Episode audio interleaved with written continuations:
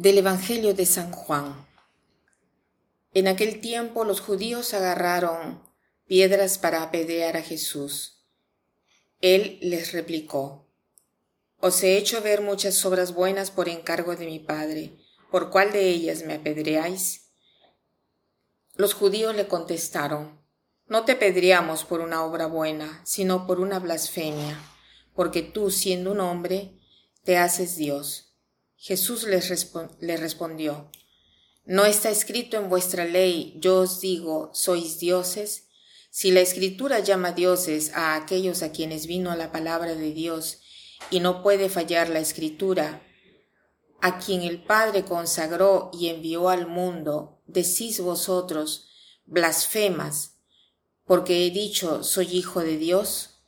Si no hago las obras de mi Padre, no me creáis pero si las hago, aunque no me creáis a mí, creed a las obras, para que comprendáis y sepáis que el Padre está en mí y yo en el Padre.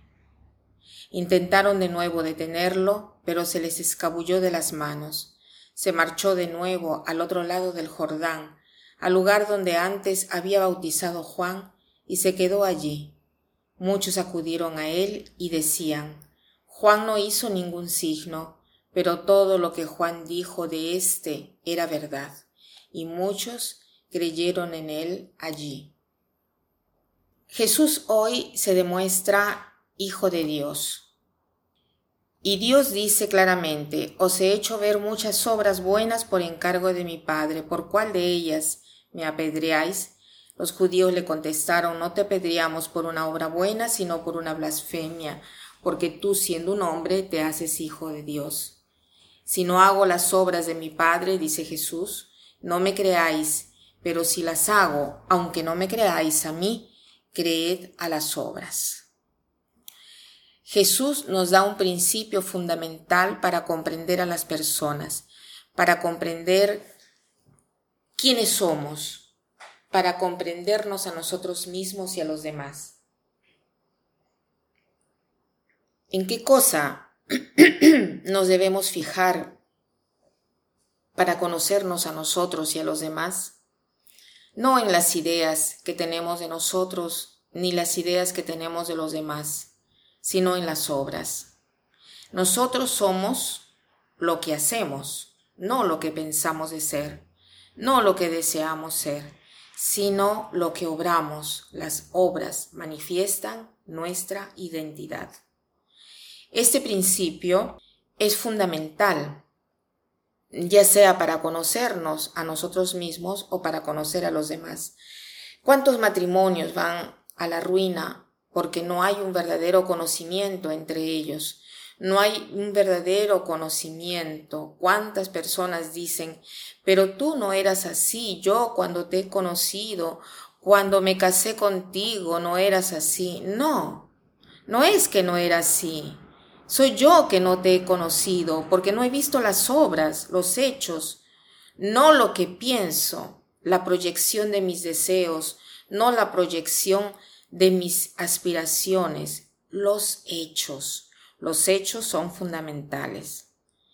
Y eso también para el conocimiento de nosotros mismos. ¿Cuántas veces pensamos de ser personas pacientes, sinceras? Ay, yo no soporto a quienes dicen mentiras y no nos damos cuenta que somos nosotros los primeros en mentir.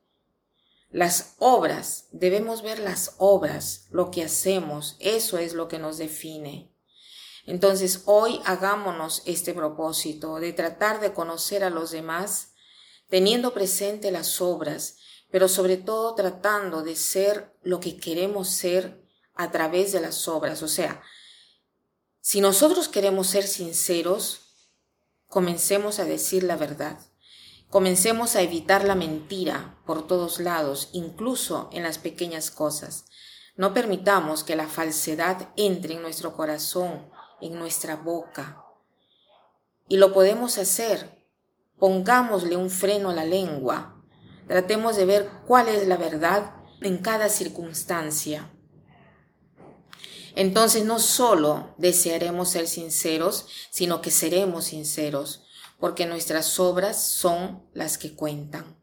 Entonces tratemos de ser lo que queremos ser a través de las elecciones verdaderas y concretas de todos los días.